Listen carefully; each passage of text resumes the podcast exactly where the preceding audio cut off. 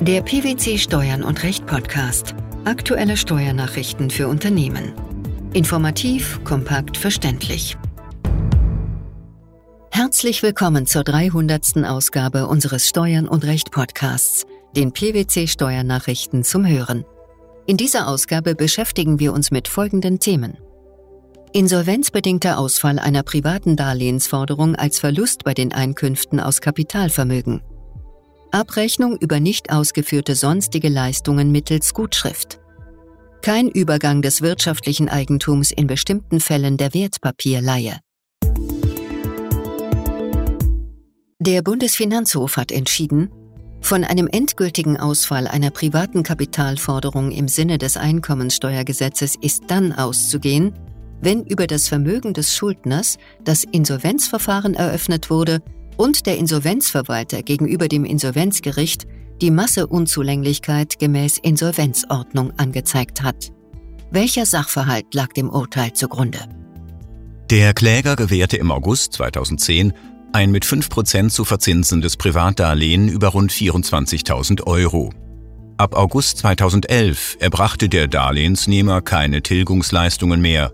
Im Jahr 2012 wurde das Insolvenzverfahren über sein Vermögen eröffnet. Der Kläger meldete daraufhin die Restforderung von rund 19.000 Euro zur Insolvenztabelle an, letztlich ohne Erfolg. Die Insolvenzverwalterin zeigte im Oktober 2012 gegenüber dem Amtsgericht die Massenunzulänglichkeit an. Im Jahr 2016 wurde das Insolvenzverfahren schließlich eingestellt. Der Kläger machte den Verlust aus der Darlehensforderung in ihrer Einkommensteuererklärung für 2012 geltend. Das beklagte Finanzamt vertrat jedoch, ebenso wie das Finanzgericht, zunächst die Auffassung, dass der Darlehensverlust nicht bei den Einkünften aus Kapitalvermögen berücksichtigt werden könne. Dem ist der Bundesfinanzhof im anschließenden Revisionsverfahren entgegengetreten und hat den Rechtsstreit an das Finanzgericht zurückverwiesen, wo er im zweiten Rechtszug Erfolg hatte. Warum hat der Bundesfinanzhof sich der Entscheidung der Vorinstanz angeschlossen und die Revision des Finanzamts als unbegründet zurückgewiesen. Laut BFH habe das Finanzgericht zutreffend entschieden, dass der streitbefangene Forderungsausfall im Streitjahr gemäß den einschlägigen Regelungen des Einkommensteuergesetzes zu berücksichtigen sei. Revisionsrechtlich sei es nicht zu beanstanden, dass das Finanzgericht den endgültigen Forderungsausfall für den Kläger als Insolvenzgläubiger bereits vor Abschluss des Insolvenzverfahrens in dem Zeitpunkt angenommen habe, indem der Insolvenzverwalter die Masseunzulänglichkeit gegenüber dem Insolvenzgericht angezeigt habe.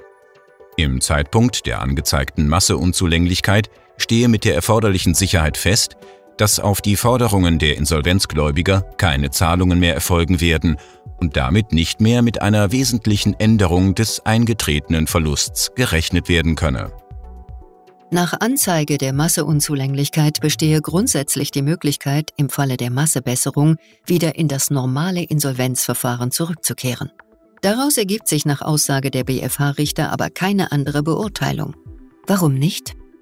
Weil dies nichts daran ändert, dass im Zeitpunkt der angezeigten Masseunzulänglichkeit die Insolvenzmasse objektiv nicht ausreichend ist, um alle Massegläubiger voll zu befriedigen sodass eine auch nur anteilige Befriedigung der Insolvenzgläubiger nicht mehr zu erwarten ist.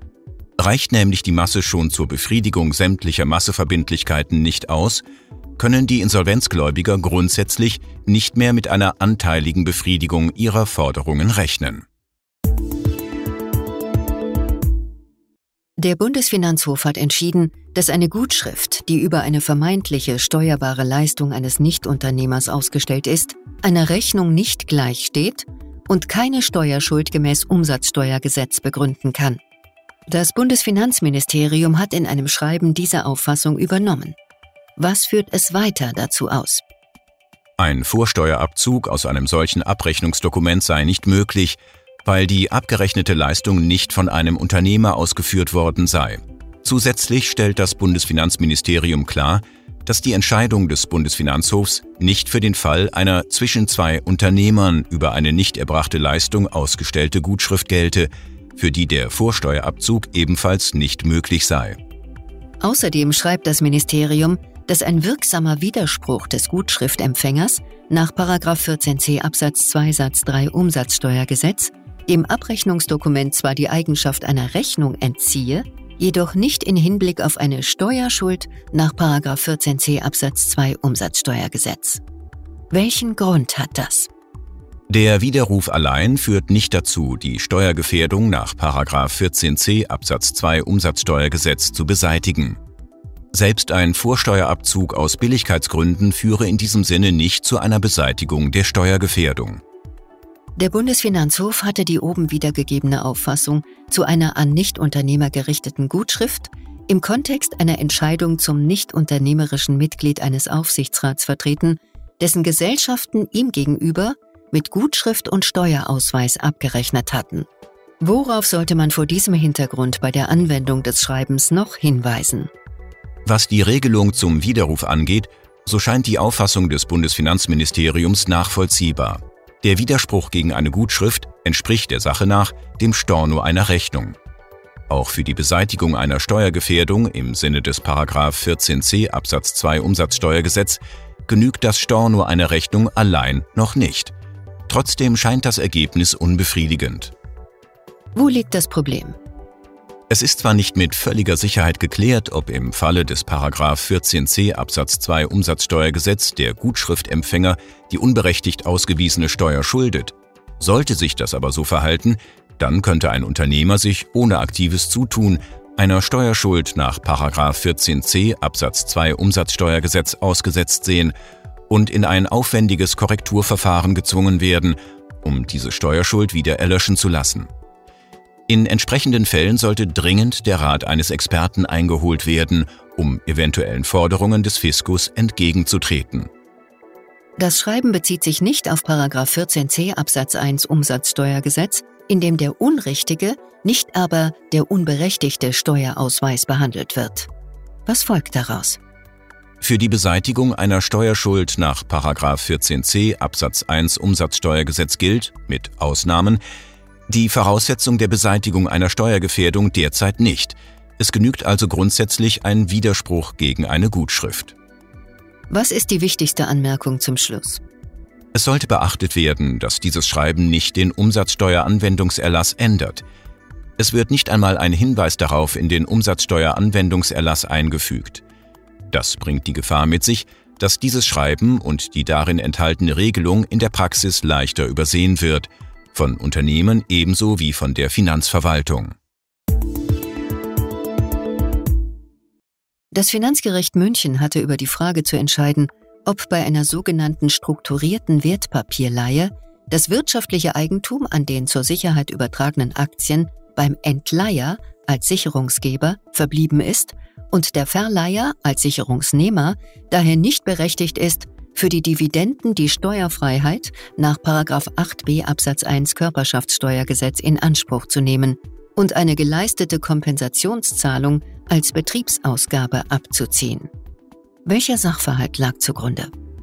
Im zu klärenden Fall wurden seitens der Klägerin, einer Versicherungsgesellschaft in der Rechtsform einer AG, mit ihrer Bank im Jahr 2006 und 2008 echte Wertpapierpensionsgeschäfte mit gleichzeitigen Wertpapierdarlehen durchgeführt. Während der Laufzeit der Pensionsgeschäfte wurde zwischen Klägerin und Bank jeweils eine Wertpapierleihe über die im Rahmen des Pensionsgeschäfts erworbenen festverzinslichen Wertpapiere vereinbart, wobei die Bank hierfür eine Leihgebühr zu entrichten hatte. Für die von der Klägerin als Verleiher und Sicherungsnehmer im Rahmen des Wertpapierdarlehens übertragenen festverzinslichen Wertpapiere wurden seitens der Bank als Entleiher und Sicherungsgeber für die Dauer der Laufzeit immer wieder Aktien kurz vor dem Dividendenstichtag als Sicherheit übertragen und nach der Dividendenausschüttung gegen andere Aktien, für die eine Dividendenausschüttung anstand, ausgetauscht. Der Verleiher leistete an den Entleiher für die Dividenden, die ihm aus den zur Sicherheit übertragenen Aktien ausgeschüttet wurden, jeweils Kompensationszahlungen in Höhe der Bruttodividende. Das Finanzgericht München entschied, dass das wirtschaftliche Eigentum an den als Sicherheit übertragenen Aktien nicht auf die Klägerin als Sicherungsnehmerin übergegangen, sondern bei der Bank als Sicherungsgeber verblieben ist. Wie wurde diese Entscheidung begründet? Das Finanzgericht begründet dies im Kern damit, dass der Sicherungsnehmerin aufgrund der vertraglichen Gestaltung und tatsächlichen Durchführung der wechselseitigen Austauschgeschäfte keinerlei wirtschaftlich sinnvolle Nutzung der Aktien möglich war. Den Vertragsparteien ging es nach Auffassung des Finanzgerichts lediglich darum, eine formale zivilrechtliche Rechtsposition, mithin eine leere Eigentumshülle zu übertragen, um einen steuerlichen Vorteil, hier in Form der Steuerfreistellung nach 8b Absatz 1 Körperschaftssteuergesetz zu erreichen, die dem Sicherungsgeber als Kreditinstitut für Handelsgeschäfte gemäß Körperschaftssteuergesetz verwehrt war. Der Bezug der Dividenden und deren Weiterleitung im Rahmen der Kompensationszahlungen an die Sicherungsgeberin als wirtschaftliche Eigentümerin der Aktien sei bei der Klägerin als Sicherungsnehmerin wie ein durchlaufender Posten zu behandeln. Ist die Klage damit abgeschlossen? Nein, die Revision ist beim Bundesfinanzhof anhängig. Der insolvenzbedingte Ausfall einer privaten Darlehensforderung als Verlust bei den Einkünften aus Kapitalvermögen, die Abrechnung über nicht ausgeführte sonstige Leistungen mittels Gutschrift sowie der Übergang des wirtschaftlichen Eigentums in bestimmten Fällen der Wertpapierleihe. Das waren die Themen der 300. Ausgabe unseres Steuern und Recht Podcasts, den PwC Steuernachrichten zum Hören. Wir freuen uns, dass Sie dabei waren und hoffen, dass Sie auch das nächste Mal wieder in die PwC Steuernachrichten reinhören. Steuerliche Beiträge zum Nachlesen finden Sie in der Zwischenzeit unter blogs.pwc.de slash steuern und Recht.